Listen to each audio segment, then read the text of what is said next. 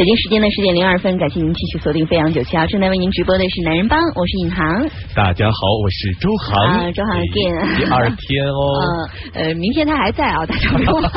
明天还会有涛哥啊，我们菲克斯的涛哥会过来一起聊数码的科技方面的问题。所以我们也预告一下，如果大家有什么问题的话，可以提到九七男人帮的微信公众平台上面来啊。明天我们会一次性的帮帮大家来解答啊。嗯嗯。其实今天已经是这个。天气比较不错了，近一些天天跟漏了一样。对，因为我昨天预告了嘛，受副热带高压气候的影响，我是在未来会出现晴好的天气。哎，就应该是这三天天气都还不错，所以下周可能会有一个小幅的降雨啊，是大家不用怕了，这几天可以这个大胆的、放心的出去走走了啊。但是周末的时候，貌似有一点点小雨啊，但是雨不大，反正不会有像前几天那么倾盆大雨啊，所以大家天气这方面呢还是好转的。哎，就除了这几天天气让我着实惊讶之外，我今天想跟大家聊这个互动话题，也是我看到了以后着实让我惊讶了一下。嗯，今天的互动话题是关于我们刚考高考完的考生们的一个话题。其实他们马上就要面临这个报考啊，填志愿，就是这个月的一件大事，正式的录取了。嗯，其实我们都经历过，你好像你没经历过高考，略过我。其实高考呢，这个考试，嗯。分数是一回事，报考也是很重要的一部分啊。是，那这个好像你当时报考的时候是家里人帮你报还是？呃，一般是先我们先估分，嗯，你不知道就是考完之后。考完之后那两天是比较疯的，就完全就没想这回事。但马上你就要面临的就是最后很多那时候这就是为什么我们前两天没有说这个话题，让你们先疯两天。那时候有报纸，现在可能是网络了。我觉得那会儿很清楚，就各大报纸可能都会登高考的这个成绩，然后你就要凭借着自己的记忆，然后把错了的那些题全部勾出来，然后再自己算分。那有些是主观题，像你写语文呐那些题目，所以没办法，就是很准确的估计。你们答卷的时候是要有意识的记住自己答的是。什么什么答案？最怕的就是那种天才型的考生，就是考的时候记得清清楚楚，考完了之后然后全忘了，全忘了。那那真的是你估分就会出现偏差。你估分出现偏差之后，你要不就过于乐观，要不过于悲观，嗯，所有的报考都不会特别理想。有这种考试型的选手的，嗯，当然是啊，当然有啊，只有在考场上发挥特别好。是，嗯，哎，还有这个，今天我们聊这个互动话题，要是说是报考，但是其实是跟一个商业有关。这个商业我其实之前没有见过，我不知道你有没有见过。我们那会儿可能有这样的存在，但不像。现在现在几乎就是说跟互联网结合了，这太夸张了。是个什么事儿呢？就是为了迎合时下家长去填报志愿的市场需求呢。现在有这种报考机构，嗯，推出了信息服务啊，大概少是一万多，多是四五万啊。同时呢，也有大量的这个高考志愿填报软件也开始上线网络了。像这种就报志愿的填报服务。卖这么高价，嗯，如果高可能到四五万了。但好像据我所了解，好像很多家长是非常呃，怎么说呢，簇拥的，或者说比较推荐的，愿意花这个钱的。那今天我们就想问大家，就是到底有没有物有所值啊？你会去买这个所谓的？高考的填报志愿的相关的一个信息的提供服务嘛？嗯嗯嗯，其实填报志愿有两块，第一就是准确度的方面，就是刚才你在说的，可能是估分什么的不是特别准确。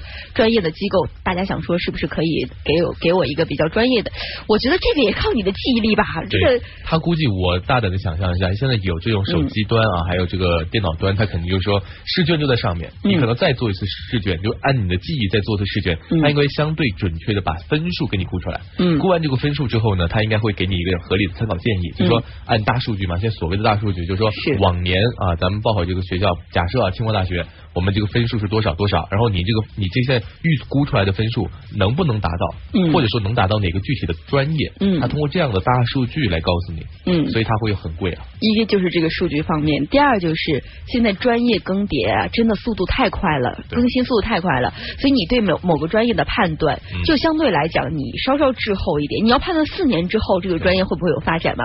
就像呃之前我们觉得财会方方面啊，比如说法律方面都是非常非常好就业的专业，但但但是我今年因为我周末在做这个教育类节目，我今年看到的数据是，反而它不是很好就业，因为它会对高端人才要求非常非常多，但是像普通的啊，就是本科毕业，可能你对这个专业领域也没有说非常非常的精的这种人，并不是很好就业，所以就是对四年之后这个专业是否还好就业的判断，可能很多家长就想说，那我就交给专业的机构去判断吧。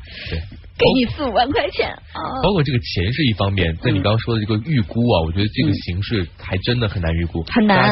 和考生自己，假设我我以我自己做例子啊，我在我读。大学之前，我根本就你跟你肯定你也没想到，嗯，新媒体会发展的如此迅猛，真的没想到。我当时在想，可能还是会进电视台啊、广播媒体。但现在大家看啊，就是很多时候，我们的获取资源的、获取信息的途径，包括我们自己媒体人啊，可能都是从新媒体渠道获得。嗯啊，这这个是在当时根本就无法想象。但你看，转眼啊，我考大学到现在，其实也就十年的时间。嗯啊，就完全就是一个天翻覆地的变化。所以这些专业，这些专业人士，其实就是一个这个对未来的判断。对未来的判断，就是就是你自己，我觉得还是要自己了解，就自己了解自己喜欢什么，然后自己有一个准确的判断。当然，别人给你的这个建议是可以可以参考参考的。这参考价也太高了吧！关键是个价格值不值？是，而且它到底靠不靠谱？如果是你的，你花会不会花这样大的一个价钱去做这样的一个预估啊？就比如说现在今年我们也讨论过，在互动话题里面说，呃，新出的一个专业叫做电子经济与管理这个专业。那你看现在的电子经济，包括手游，手游端确实是非常非常这个在线上啊，非常非常红。但是我在想，四年之后。会不会变成这个比较虚拟游戏啊？这方呃就不往手游这方面发展了？就手游会不会止步于这几年？这不好说吧？呃，因为这种移动交互的方式一直在领先和改进，而且科技太快了。对，所以说这个各行各业其实都面临着很大的未知，所以你填报志愿也好，或者对人生未来职业的规划也好，嗯，呃，其实是要有个长远的规划的。但其实历史挺好的哈。反正不走太会变，永远都往回看，是吧？对呀，嗯，但是但不好就业，历史要去干嘛？历史可能当老师会比较好，或者去考一些 文学。其实我还挺向往这种职业的，去做门学问啊。嗯，这个其实也不是说不可以。当然说，但是现在相对来说，大家的热点不在于这种相对来说学问上面，大家可能想创业比较多。嗯，对啊，对，嗯，一些创业怎么挣钱，大家考虑的更多一点。其实我们看了一下网友对于这件事情的一个回复。啊，大多数其实是因为孩子们本身没有特别具象的喜好，也没有特别具象想报的专业，但家长呢也不想要为孩子特别这个武断的去选择一个方向的时候，就想要找对所谓的这个专业人士。简单来说，还是大家觉得把事情简单化，就简单化，就怎么省事怎么来，所以才会去下载这些报考的 A P P 啊，去相信一些所谓的专业的机构，嗯，而这个机构反正也不怕就一次收费啊，然后一次。就一年也挣你一个人，他肯定也就挣这一次钱。对，反正 明年搞不好哎，搞不好没帮你报好，明年再帮你报一次，哎，那就不选我了，是吧？所以就不是特别靠谱。所以这个事情呢，包括很多我们生活当中都会有这样的选择啊。选择的时候，我觉得个人觉得还是以自己个人的兴趣爱好，这是第一个第一个条件。第二呢，就是还是。要结合一下你自己身边的人，对你了解的人，他对你的建议。据我所知，他这个就是一对一的服务，他就是想要去了解你，看你这个平时在做什么，喜好是什么，所以帮你选一个专业方向，包括判断四年之后这个专业的发展会不会好。其实就是这样的一个服务。但是我觉得这个价格是属于我认为的一个天价啊！我认为一个报考志愿收我一到五万块钱，还是还是高了的。客观讲呢，学生的时候呢还是比较穷的。我觉得这种服务呢就应该是都是家长付钱。这应该是公益化的，就应该就是公益的来提醒。提醒大家啊，这个未来的职业规划是怎样的？这样我觉得会更加的合理。嗯，其实公益的呢，没有办法解决是一对一的问题，因为我们深圳也是呃，在高考之后有了很多讲座，关于专业的讲座，关于怎么报考志愿的讲座，包括我们节目，其实我们九霄也聊过很多。峰哥是不是也指导过大家？主要是我知道，一个没有没有高考没有坏了，没有高考过的人指导大家，但是没有办法做一个一对一，对你特别特别了解，对你呃你的喜好、你的性格特。特别了解啊，只能是说这个一对一的服务到底值不值这么多钱？那我们说到一对一啊，那其实一对一的服务除了这种之外，还有很多，包括我们现在都讲究这个服务优先，包括最近呃刘强东还说未来的快递公司只会有两家，一家就是他跟顺丰对。这其实就是服务，所谓的服务啊，这个呃，可能未来拼到最后台真的就是服务。但一对一的服务，我们觉得还是一个是这个，他到底服务的怎么样？我们其实他服务的真的很好，我们愿意来付。他如果不是特别不靠谱的话，其实我们愿意掏这个钱。嗯，还是要讲究这个服务的这个。质量，但是我觉得还，我觉得这还是一个新兴的一个产业，就是大家可能对这一块都还在摸索阶段。对，我不认为现在就能做到很专业。碰到他忽悠，这就很可怕。是忽悠了你一辈子呀！出来以后再也不是那个方向了。好，今天我们的互动话题呢，会始终在九霄男人帮的微信公众平台为大家敞开，大家可以讨论这个互动话题，告一下我们的观点是什么啊？就是今年的高考有看有这种服务，一对一的帮你报考志愿，大概价钱就是一到五万左右，我认为是一个天价的报考志愿的一个服务，大家愿不愿意花钱去买这个服务呢？可以通过九霄男人帮来跟我们一起来聊一聊。马上进入男人车世界了，我们看看汽车方面的消息。三百 formation，男人车世界，车世界。好的，首先我们来看就是一款新车方面的资讯啊，新款的迈腾在八月可能会上市，这个中控屏的形式是有调整的。嗯。要怎么了？它这个会加一个全新样式的八英寸的多媒体系统的车机。嗯，因为一直以来呢，大家会吐槽大众的这个中控比较的统一啊，不管是上到它的最高端的这个。途昂，嗯，下到它的 Polo 可能都差不多，而且都是一个七寸左右的一个中控。是它整个内饰都相对统一。对，所以就大家觉得缺乏新意。那这次呢，新款的迈腾在八月上市的时候呢，是可能会换一个全新的多媒体的这个车机，嗯在八英寸其实也不算大了，不大不大。现在我发现很多呃国产的车都是十寸起的，恨不得就整个前面都是屏了。对，呃。包括特斯拉的那种，也也是比较相对来说已经逐渐的趋于主流了。嗯，因为现在也是习惯把这个仪表盘什么的也做成液晶的，就显得有一这个一体化的感觉啊。这次它整体的这个造型呢，两侧这个功能按键啊是跟中控屏融为一体的，所以其实中控屏你视觉效果来看会更大。对，而且还提供了这种全触控和带旋钮两种版本可以选择。那现在其实大家在车机这方面呢，其实做出很多创新，嗯，包括大众和宝马，他们甚至在这种交互方，你手指都不用放到屏幕上，嗯，你可能就做一个手势，嗯，啊，隔空的手势，它都能实现这个音量的增大、减小、歌曲的切换。那其实大家现在都在往这方面来靠，就是因为你在行驶过程当中，你如果你去盲目的去操控一些按钮，它如果又不好点又比较小的话，其实是增加你这个行驶安全的。是我们之前就一直在讨论说物理按键要不要取消的问题，原因就是这个盲操的问题，盲操能不能解决啊？对，这这个还是有待观察吧。我觉得我个人还是比较喜欢有物理按键。我也是，我特我特喜欢旁边一排物理按键，一堆物理按键，有一种坐飞机舱的感觉。这个突然你这么一说，我突然想。你说的是不是保时捷？你看我懂，我是不是很懂？懂我，懂我，懂我。接下来就说说 Polo 了啊。呃，今天呢，我们也是看着 Polo 在六月十六号正式首发之后呢，绘制了一个全新的 Polo 三厢版的一个车型的效果图。今天我们看到了这个效果图啊。对，计划呢可能先是在巴西投产，而且在一八年巴西市场上销售。发现很多的这种小车啊，可能先会在南美市场。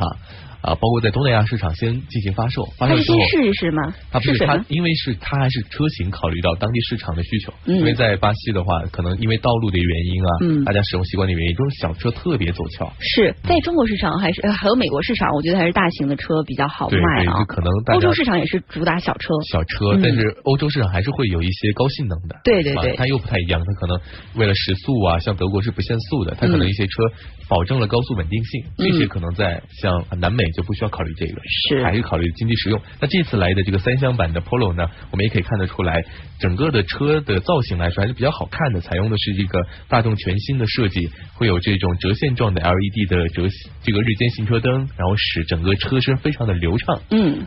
嗯，这个车呢叫大众的 Virtus 啊，这个车是同样基于 MQB 的 A 零平台打造的，未来主要是针对这个拉美地区开始销售，所以这个我们在国内不一定看得到啊。动力方面呢，搭载的是 1.0T 跟1.0升的两个发动机，预计呢还会推出一个一点四 T 的发动机的 GTI 车型。传动部分呢会匹配六速手动或者是六速自动的变速箱。嗯嗯，这个突然让我想到，其实也是昨天我在节目当中提过的这个日产的劲客一个小型 SUV，嗯，它其实之前也是在。巴西在拉美。上市已经已经可能上市了一年左右，是。然后在一个七月份吧，待会儿在节目当中也会为大家介绍下半年有些 SUV 的市场将会有一些什么前瞻车型给大家来推荐一下。所以如果近期有想要购车的朋友啊，可以关注一下下半年有哪些新车出来。嗯，继续往下看，呃，我们看一个全新的子品牌叫做 Polestar，这是沃尔沃的一个全新的子品牌，北极星正式的算发布了吧？哎，它定义的是一个电气化的全球高性能汽车公司。而且它不用这个沃尔沃的 logo 了，是悬挂自己的这个北极星 Polestar 的标识。对，而且跟母公司比较不一样的是啊，它这个主打的是性能车的领域。我们就可以理解成为它是沃尔沃的，像宝马的 M 系列，对对，奔驰的 MG。这种这种概念，嗯，因为为什么他会要单出把这个拎出来？其实这个在二零一五年就已经有过啊，就是一个高性能的部门，对高性能部门就全资收购了这个 Polestar 沃尔沃，但大家普遍觉得呢，沃尔沃的这个 logo 加上它整个的车型设计呢，都是比较安全啊、舒适啊，不适合走高性能的路线，对，就觉得不太合适。那么这次呢，他们也是把它单拎出来，然后未来不会有沃尔沃的车标，嗯，就可能就是 Polestar 的这个车标，嗯，它所具备的就是一个激情和速度的概念。是，而且它现在已经拓展到了十三个国家跟地区啊，呃，目前还是以一个限量的形式发售的，嗯，但是对这个两款车的销量，外界就它因为现在开始出这个呃 Polestar 的 S 六零和 V 六零嘛，外界就是基本上看不太到这个具体的销量，但是也有业内人士说，可能是因为销量不理想，所以你们把这个藏起来了。呃，沃尔沃做性能车呢，确实啊，比如说你哪款沃尔沃的性能车给推荐给我，我首先会画一个大大的问号。就沃尔沃它。也是它销量不佳的原因，这也是它发生改变的原因。对，就给我们的就是一个绅士的形象，就比较安全、舒适、你要去飙车嘛，你要去赛车嘛，所以就觉得就是让我爸，就是让我爸去快跑的感觉。有这种超级奶爸的。对对对对对对。好，这就是今天的新车方面的一些资讯啊，我们接下来为大家盘点一下。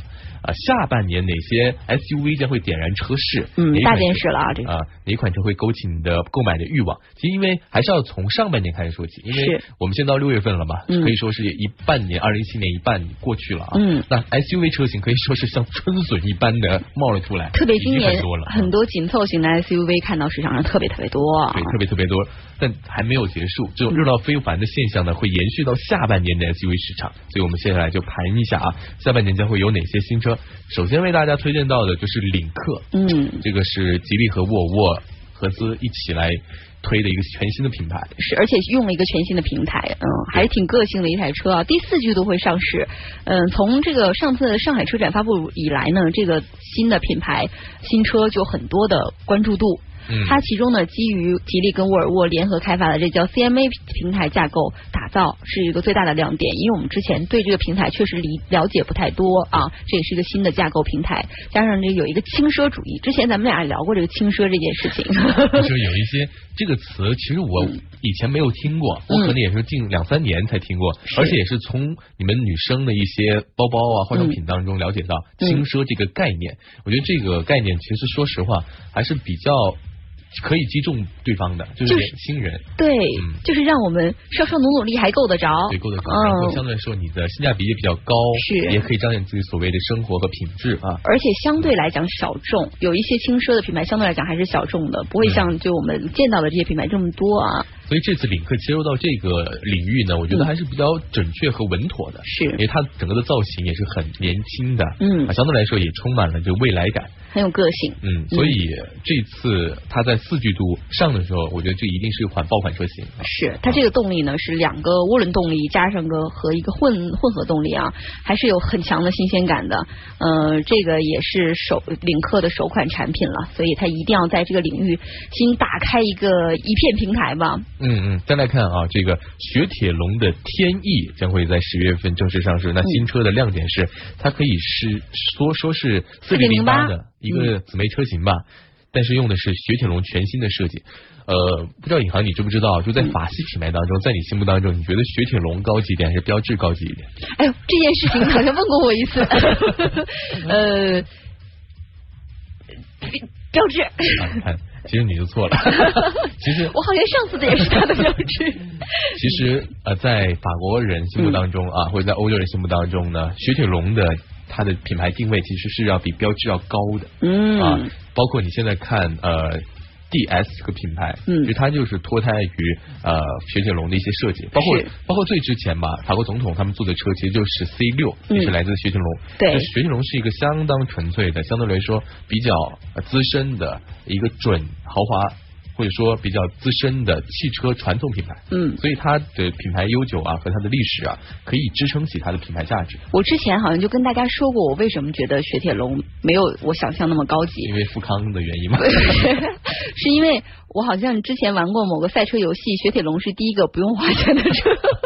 啊，因为现在在国内市场上呢，雪铁龙其实它跟标致并没有明显的区分，对，这也是我认为法系品牌为什么没有一个很好的阶梯的价格的原因吧。就两个卖的都其实都不算好，是，还在产品的定位上还是有问题的，还是希望在市场上分开分个区开，但我们开来。对，我们现在，但我们现在逐渐的看出来了，他们现在逐渐的在分了，嗯、现在雪铁龙逐渐的向高端化迈进了，因为它跟这个标致四零零八是姊妹车型嘛，所以。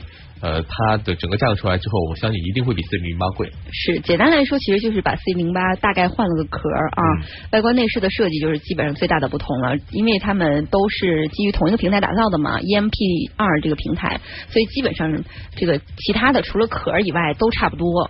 嗯，但是这款车我觉得更好看。嗯，我看了一下造型。那为什么要换壳呢？非常的未来。换壳就是为了让你觉得更好看。呃，其实我客观讲，四零零八呢也不算难看。难看。就是说，但是个人个人的审美吧，它会更加的圆润。嗯。四零八还会显得有点犀利嘛？标志的车显得还是比较尖的。哎。但这个雪铁龙就显得非常的圆润厚实啊。这个车。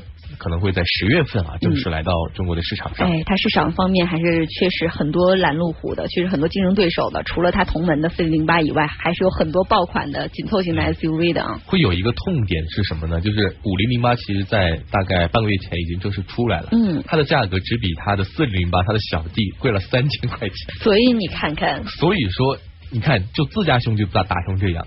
在雪铁龙天翼来了之后，那这个价格怎么定？然后表亲又来了，是，所以这三款车就会让你非常纠结。他们都是一个平台，一个底盘，嗯，然后外形各不不太一样吧？可能它的分工也不太一样，嗯，但是在一个价格区间，而且都是法系品牌。问你选谁？如果我选的话，我选五零零八。我还是选那个大一点的吧，五零零八吧。干嘛跟我选一样的？感觉更加实惠，嗯，而且确实整个外形也好看。其实汽车部分我们还有很多内容想跟大家来分享，马上是一段广告时间了，广告很短，那我们等一会儿再见吧。千万不要走开啊，有下半年的 SUV 市场的分析。嗯。眷村。北京时间的十点三十二分，赶广告之后，感谢回来，飞扬九霄男人帮，我是尹航。大家好，我是周航。嗯，我们为大家来盘点一下下半年会上市的这些新车啊。刚才说到了雪铁龙的天翼，这款车的名字也好听。其实之前跟尹航也分享过，我觉得这个名字还不错，感觉名字好，应该会有大卖的基础。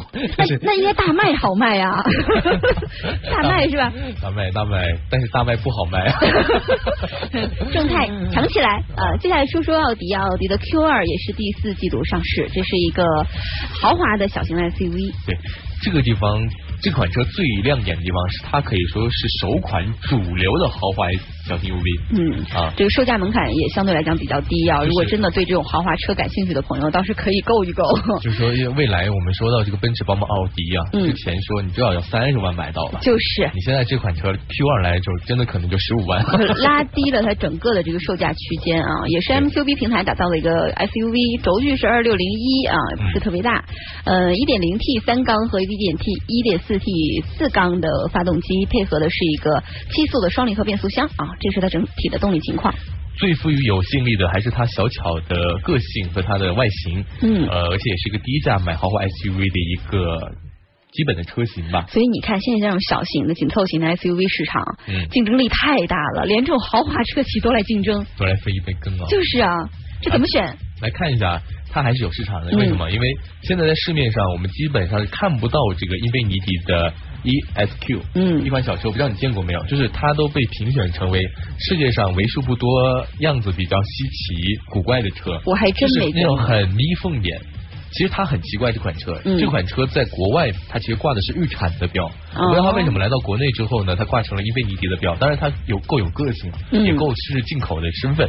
但是反正这款车卖的一般，嗯，卖的一般。但是有人有还是有人开了，嗯啊。那 Q 二呢，可以说是进军到这个领域的首款的。算是国产的小型 SUV 的豪华车了，嗯，所以非常值得期待。其实对于奥迪来讲，它第一就是拉低了售价区间，第二也是拉低了整个企业的油耗水准。因为我们之前也在聊说到咖啡嘛，咖啡法案，嗯，这个也就是每一个啊在中国的车企，它所有的这个车型，嗯，他们的排放。加起来的平均数要达到国家标准，是不能超过这个数。所以就如果要是你的车企里面有一个强悍动力的，强悍动力的，嗯，呃，那你就可能就你要压一定要一定要辅辅配合一个非常相对来说比较小的、比较省油的这样的款车。所以很多车企也选择把一些强悍动力的就就忽略阉割掉了。所以就很遗憾，很多喜欢这种性能车，包括我们之前说到的丰田八六、斯巴鲁的斯巴鲁的 BRZ，对。这些车，包括未来可能本来说会来到。就国内市场的，像马自达的呃 MX 五那个那个敞篷的小跑。可能都会因为这个相关的这个条例呢，倒在咖啡里了，只能喝掉它了，辛 酸泪啊！所以所以这个还是能看得出来，就是未来的车型的变化，就未来可能这种经济适用型的燃油更小的，或者说新能源的车型会越来越多，那大排量的，像之前说到的这个，我们刚刚还说完这个性能车，是。像呃一汽丰田的陆地巡洋舰，是。这款车非常高端豪华吧？嗯，但也是因为这个法案的诞生，所以一起。取消它的。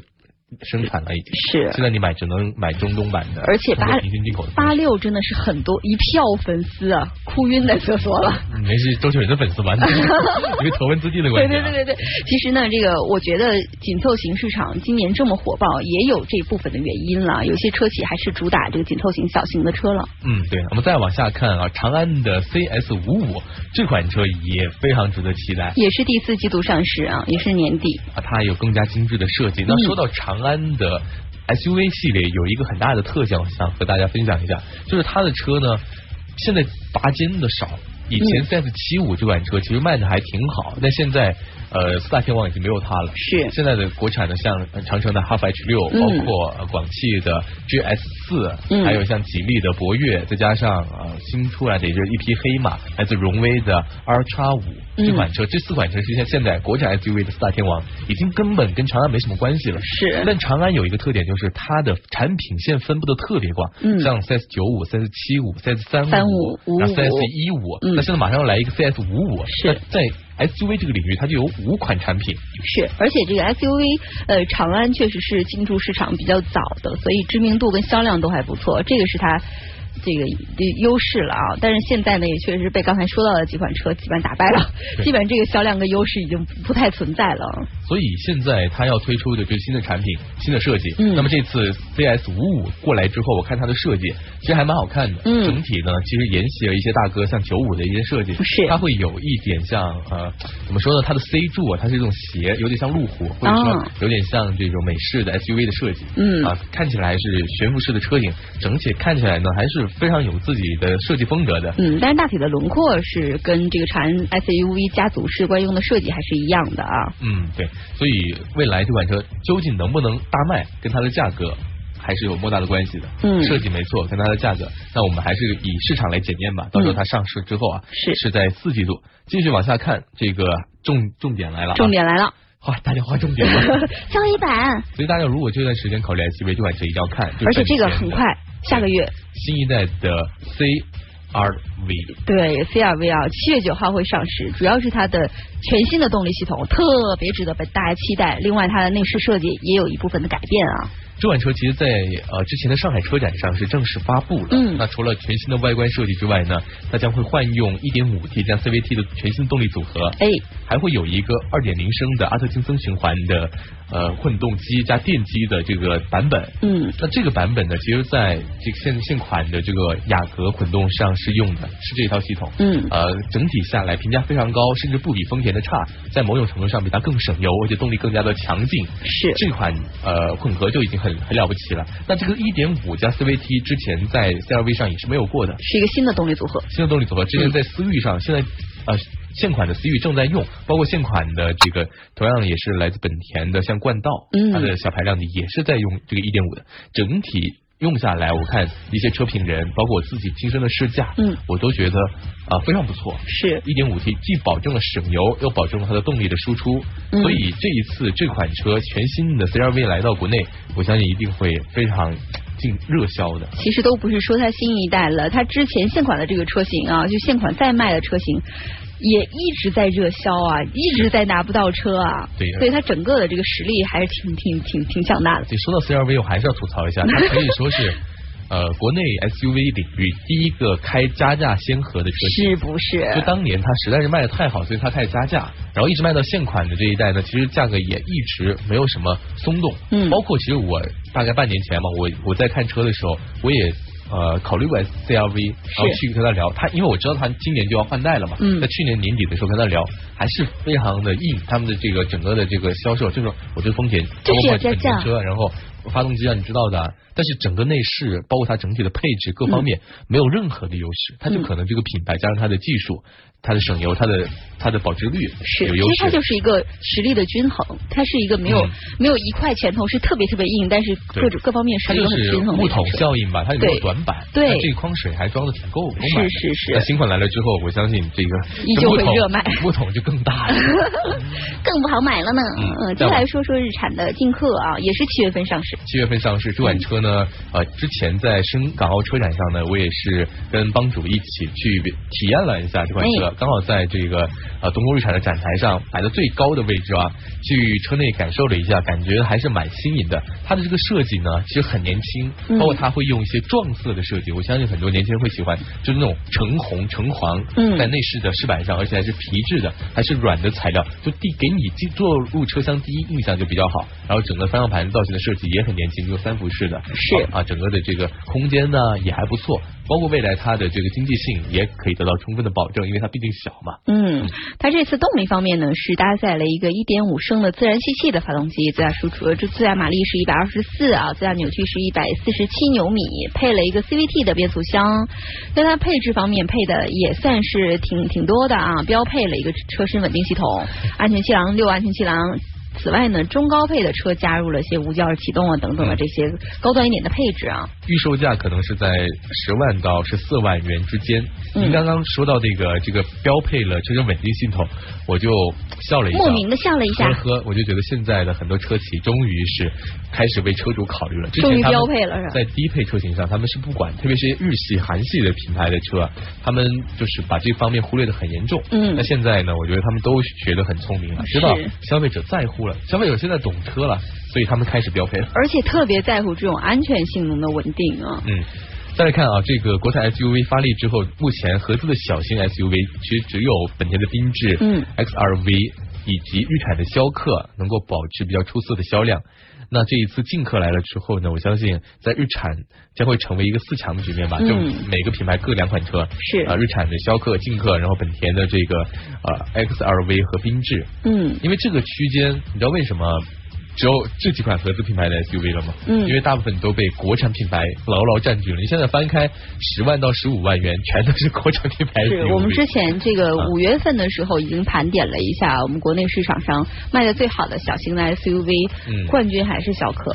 对，逍客逍客这款车，呃，某种意义上它算跨界，它又没有到紧凑型那么大，但它又比小型的要要要大一点，大一点。对，所以说它的综合实力来说还是不错的，因为它用到了也是奇骏的底盘，嗯，啊，包括它非常欧洲啊原汁原味的过来的这个底盘的操控和设计，包括它这种又包含这种日系的这种节能省油和平顺。所以它的综合实力还是蛮强劲的。是，所以对于日产来说，本来逍客销量就很好，又加上它有楼兰跟奇骏，这次又加上劲客，所以整个这个 SUV 阵营还是比其他品牌相对更完整的哈。嗯，七月份啊，嗯，下个月就会来了。是，下一款车传奇的 GS 七，这款车呃六七月份上市，应该也是下个月上市了，六月份也差不多过去了。对对对，嗯，这款车呢，啊，因为 GS 八的存在，我相信大家对它也比较熟悉了。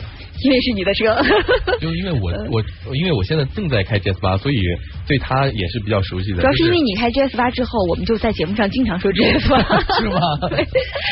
在哎，我觉得某一种程度上来说，还是因为它自己够热销了。它实在是太太惊艳我们了。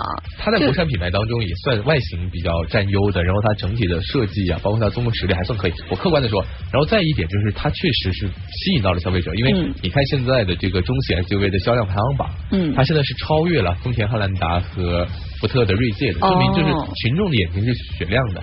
再一个，那现在最新的消息是什么呢？它现在月销量只能保证是七千台，七千台的销量。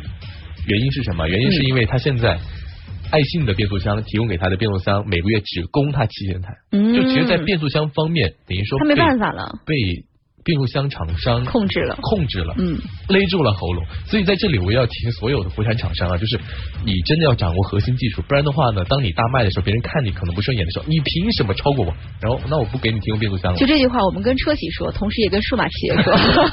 所以，所以国产 CPU 被人控制了，一样生产不出来。对，所以国产品牌在高歌猛进的同时，还是要深思熟虑自己的。呃，缺点在哪里？还是要赶紧补齐，不然的话，真的被别人掐住喉咙的这种感受是很差的。嗯，发力点要掌握好。其实我们对 GS 八的外观还是相对来讲真的挺熟悉的啊，外观内饰都挺熟悉的。相对于 GS 八呢，这个我们刚才讲到的 GS 七，它就是轴距更紧凑了一点啊。对。然后动力系统呢是采用了一样的二点零 T 的系统，可能还会加个一点八 T 的系统。这个系统就之前没有过，但是在呃广汽传祺它其他的车型上匹配过。是，这一点八 T 就是一百八十八马力的这个。对对对，然后价格一定会。比 GS 八便宜，那预售价是十五万五千八到二十二万九千八，那我估计呢，这个价格还是略高了一点的。它最后出来的话，可能会在这个基础上降个九千块钱的左右，大约十四万起。那这样一个价格买一个大五座的 SUV 啊，包。呃，加上它比较吸引大家的这种外形，嗯，其实还是有一定的性价比的。这个我觉得竞争力蛮大的，而且这个是 GS 八的短轴版本。如果很多朋友喜欢 GS 八这个外形的话，但是觉得它太大了的话，可以考虑一下 GS 七啊。对，好，再往下看啊，还有纳智捷全新的小型 SUV 将会在四季度正式上市。那这款车的亮点就是有个全新的造型，然后和这个 PSA 共享动力系统。嗯。这是东风，因为东风纳智捷嘛，然后它用到了很多法系平台的这些技术。嗯。所以这一次来的这。款车呢，应该会比之前的纳智捷更加具备技术含量，因为之前吐槽它的无非就是它的发动机太老旧，油耗太高。哎，这次呢也是定位一个小型 SUV 啊，同时呢预计是要名字叫做优或者是炫舞，我觉得炫舞好听一点，觉得像一个游戏的名字。炫舞团是吗？造型方面还是用了一个新的家族式的设计啊，比较有历练感的这样的设计。啊，尾部是溜背，一个这个运动感的溜背造型。动力可能就会搭载 PSA 集团的 1.6T 的发动机，这款发动机还是相对来说参数各方面还不错啊。嗯，再往下看，最后一个九月份会上市的路虎揽胜的星迈。那这款车呢，我都建议引航可以去看看，我觉得还蛮适合女生的。然后。因为它就是在揽胜的运动版跟揽胜的极光中间的一个这个一个车型，然后保证了一定的实用性，还保证了它好看的这种，而且代表的是路虎未来的这个家族车的设计，嗯啊全新的设计，像它有一个二点零 T 的这个发动机，加上加上的八 AT 的变速箱，而且标配的全时。四驱的系统，嗯，那这个整个方面都是，嗯，我觉得很完善了吧，就是没有挑不出什么毛病来。它还会有一个三点零 T 的 V 六的机械增压发动机啊，大家也可以关注一下。这个就是上下半年会上市的一些新车，我觉得如果要是想买车的朋友，倒是可以在下半年要上市新车里面挑一挑啊。嗯，好，那么接下来进入到我们今天的数码控。从睁开眼睛的第一刻，你就被数字包围。今天最高温二十六度，最低温二十一点三六，价值的上涨百分之一点五。为听觉化繁为简，IT 数码控，IT 数码控。好的，进入到今天的数码环节，首先和大家分享到，也就是在昨天，昨天的一件大事，这个一加手机也是正式发布了它的年度的旗舰手机，叫做一加五等于六，等于六，它中间空了一个啊，空了一个数字，一加。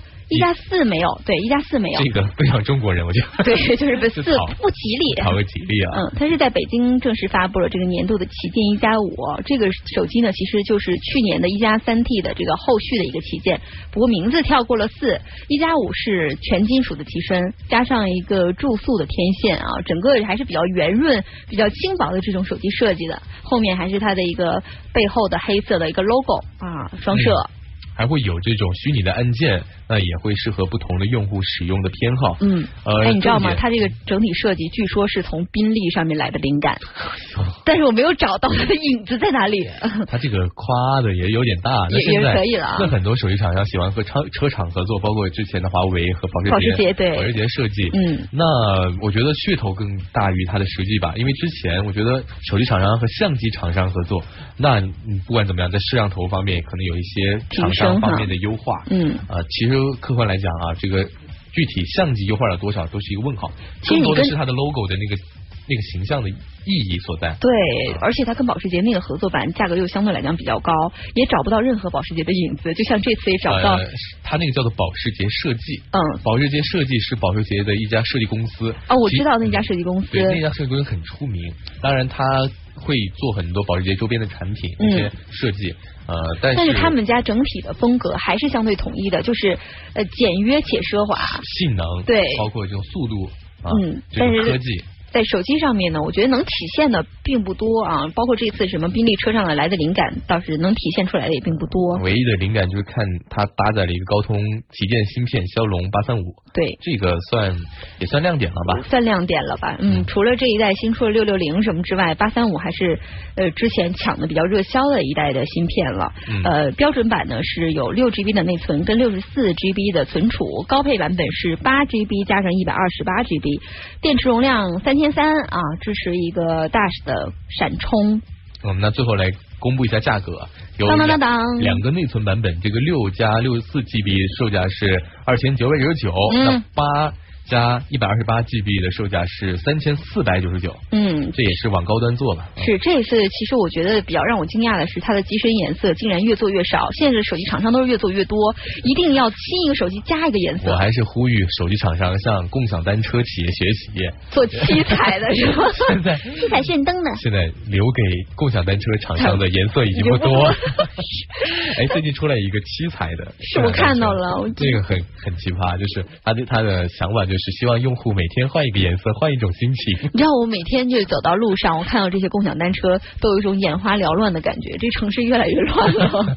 这次机身颜色上面呢，一加五是有一个星辰黑跟月灰、月岩灰，其实就是黑色跟灰色两个配色。所以我觉得它好像就把女性用户们稍稍扔了一下下啊。因为我觉得。一加这个手机的品牌呢，可能也是偏男性居多吧。嗯。它整个的设计，包括它的造型，也做那么大，是也不适合女生来用了。嗯。系统方面呢，是用了安卓的七点一点一的版本，同时系统是呃内置了两个 UI 的启动器，所以是可以基于类似原生安卓的操作界面，类似的一个 iOS 界面这种选择的。其实它有点像。你可以有两个这个系统的感觉啊，但它还是其实就是一个启动器吧，因为也也没没有存在在它的底层进行过修改了。但是它可能是有有一些果粉主要依赖于 iOS 的这个 这操作方式。不是，我就在想啊，如果真的有这样的需求，其实大部分人就去买苹果手机了。那苹果手机现在除了最新的，我觉得哎也不算贵吧，就是相对来说这个价格，你看它三千五百，你也可以买上一代的。上一代对六六 Plus 已经够了。嗯，这一次呢，它其实我觉得做两个这个操作界面。倒是没有特别大必要了啊，他可能是希望把这两边的用户都抓住。现在就是有点乱，就有现在有些国产厂商呢，就想什么都来，就什么都占着，嗯，就怕就怕自己缺失啊。但有时候做专比你呃做。全要更好。是，其实正面呢没太说啊，机身正面是用了一个五点五寸的这个 OLED 屏啊，嗯，支持一个广色域的颜色显示。机身底面有一个不可压的 Home 键，就是跟苹果这是一样的啊。返回键跟多任务键是在两边，同时呢，这个手机同时可以设置屏幕内的虚拟按键，就是一个这个小屏了啊，适合不同用户的一个偏好了。呃，其他的硬件方面，我们刚才已经全部讲过了。其实这就是一加。六一加五，总觉得等于六啊！一加五的一个全面的给给大家了解一下。呃，我是个人对它没有特别大的新鲜感给到我。嗯，因为我在我身边呃，不知道大家是不是这样，就用一加手机的人并不多。哪怕我在地铁当中啊观察，其实用一加手机的人确实不多。我一直在好奇它的用户究竟是怎样一群人，就是它不清晰，到底卖给了谁？到底卖给了谁？我之前还真的是在这个网络评价上面啊看到了一加五。发布之后，呃，作为一加粉，我不知道你们有见过一加的迷啊，一加迷们的这个回复，他们就说用了一加一之后，就基本上成为一加迷了，但是就失望越来越多。后来的二代、三代没有给人特别大的经验，如今呢，一加五配置虽然是还不错，确实八三五等等的配置还不错，但是已经找不到、找不回一加一的影子了。嗯，那这如果对比的话，我觉得锤子和一加其实有点相似，他们都属于后来之秀嘛。对。但我觉得锤子在产品影响力和它这个整个的产品的这种面上面，嗯，包括这次坚果 Pro 的这个精细度，包括它的发布会的这种精心程度，主要是老板比较够搞笑，老板比较用心吧。老板会说相声。对对对，所以整体给我的感觉，它的影响力更广一点啊，这也是我们对一加的观感。嗯，哦，好了今天的节目全部内容就是这样了。你马上收听到的是美味乐翻天了。我们明天再见吧拜拜。拜拜。